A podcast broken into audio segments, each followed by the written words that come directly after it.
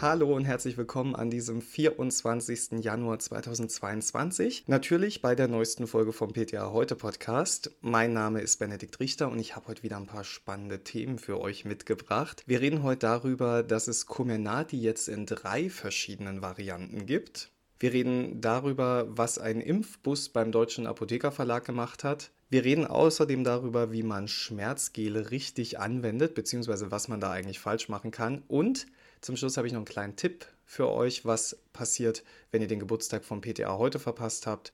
Was kann man da machen?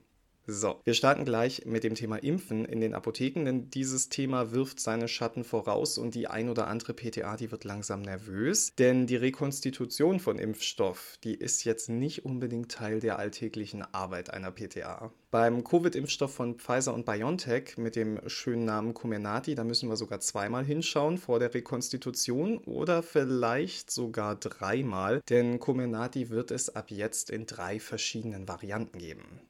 Standard war bisher, dass Comenati vor der Anwendung zunächst mit Kochsalzlösung verdünnt werden musste. Bei der neuen Formulierung, die erkennt man an so einer grauen Kappe und einem grauen Etikett, da wird die Rekonstitution nicht mehr nötig sein. Und diese Woche sollen schon die ersten Vials ausgeliefert werden. Das Konzentrat, das ist der Klassiker, erkennbar an der lila Kappe und dem lila Etikett. Dieses Konzentrat wird noch eine Weile parallel ausgeliefert. Also ihr merkt, man muss ganz genau hinschauen. Aus beiden Varianten bekommt man übrigens dann auch sechs Impfdosen. Ja, was genau hat man denn jetzt verändert? Antwort Hilfsstoffe. Beide Formulierungen enthalten neben der mRNA und den Lipiden-Nanopartikeln außerdem noch Wasser für Injektionszwecke und Saccharose. Das ist ganz langweilig eigentlich. Bei der neuen Zusammensetzung, da erfolgt die Einstellung des pH-Wertes mit Tromethamol und Tromethamolhydrochlorid. Bei der alten Formulierung, da wurden Kaliumchlorid, Kaliumdihydrogenphosphat, Natriumchlorid und Natriummonohydrogenphosphatdihydrat verwendet. Schwierig wird das Ganze dadurch, dass die neue Fertiglösung nur ja so kleckerweise geliefert wird. Also Ärztinnen können nicht zielgerichtet Fertiglösung und Konzentrat bestellen, sondern müssen gut aufpassen, was sie letztlich geliefert bekommen. Und da ich vorhin sagte, dass es noch eine dritte Variante gibt, der Kinderimpfstoff von Comenati 10 Mikrogramm für 5- bis 11-Jährige, orange Kappe, oranges Etikett, der ändert sich nicht, der muss weiterhin verdünnt werden. Übrigens muss auch die neue Formulierung von Comenati tiefgefroren gelagert werden. Vor der Anwendung müssen die Durchstechflaschen also vollständig aufgetaut werden. Sie können dann zehn Wochen lang im Kühlschrank gelagert werden. Vor dem unmittelbaren Gebrauch darf die ungeöffnete Flasche bis zu zwölf Stunden bei Raumtemperatur aufbewahrt werden. Nach dem Öffnen bzw. nach dem ersten Anstechen kann das Mehrdosenbehältnis bei Temperaturen zwischen 2 und 30 Grad Celsius zwölf Stunden lang verwendet werden. Bei der alten Version waren es 31 Tage im Kühlschrank und dann nur zwei Stunden bei. Raumtemperatur. Das ist also schon mal ein großer Vorteil.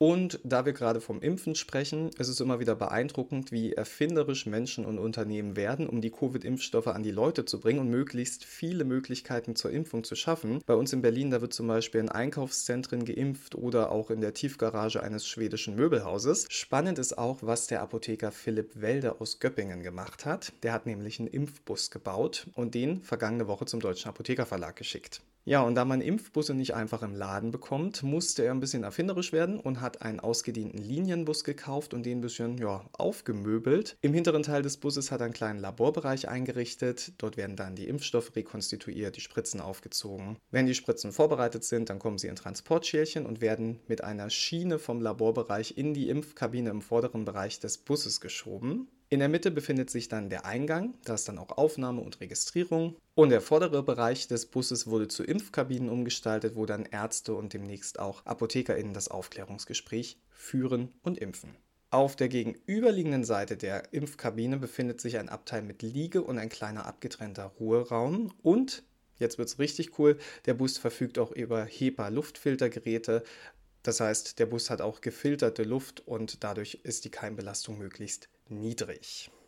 Ja, schon im vergangenen Jahr hat sich Philipp Welde übrigens an einem Modellprojekt beteiligt. Da ist er zusammen mit dem Oberbürgermeister der Stadt Göppingen, der Kreisärzteschaft und einer Firma in einer Impfaktion involviert gewesen. Und auch dafür hat er schon so einen Bus umgebaut bzw. umbauen lassen. Ja, und dieser Impfbus, der fuhr dann nicht nur durch Göppingen, sondern auch durch den ganzen Landkreis. Ich finde es auf jeden Fall eine richtig smarte Idee. Ich hätte mir diesen Impfbus übrigens auch gerne mal angeschaut. Da ich nicht live dabei sein konnte, schaue ich mir aber einfach die Bilder auf ptaheute.de an. Das gibt schon mal einen ganz guten Eindruck. So, ganz anderes Thema. Ein Schmerzmittel, das Umweltschützern Kopfschmerzen bereitet. Hm, es geht um Diclofenac. Logisch für uns alle ist, Arzneimittelabfälle, die spült man nicht in der Toilette herunter, aber trotzdem haben wir Diclofenac im Trinkwasser. Die Frage ist, wie kommt das dahin? Und warum ist es problematisch? Wir schauen mal nach Schweden, genauer gesagt in die Region Gefleborg, die ich hundertprozentig falsch ausgesprochen habe. Da hat nämlich die hiesige Arzneimittelkommission schon 2019 von der Anwendung von Diclofenac-Gel abgeraten aufgrund von Umweltrisiken. Übrigens wird die Umweltbewertung von Arzneimitteln in Schweden von den Arzneimittelkommissionen durchgeführt und die werden von einer frei verfügbaren Arzneimittel- und Umweltdatenbank unterstützt. Ja, und unsere deutsche Arzneimittelkommission, die hat sich jetzt die sogenannte Ökotoxizität von Diclofenac ebenfalls mal angeschaut. Eine Auswertung des Umweltbundesamtes aus den Jahren 2009 bis 2011 habe zum Beispiel auffallend hohe Konzentrationen von Diclofenac in der Umwelt gezeigt. Die Ökotoxizität von Diclofenac sei bereits in Laborstudien zu Leber- und Nierenschäden bei Geiern und Regenbogenforellen nachgewiesen bzw. dokumentiert worden. Das Interessante ist, nach oraler Aufnahme wird Diclofenac zu einem großen Teil verstoffwechselt. Das ist also nicht ganz so problematisch. Problematischer ist für die Umwelt aber die topische Anwendung, denn da gelangt Diclo verstärkt ins Abwasser. Vor allem, wenn man sich die Hände nach der Applikation wäscht.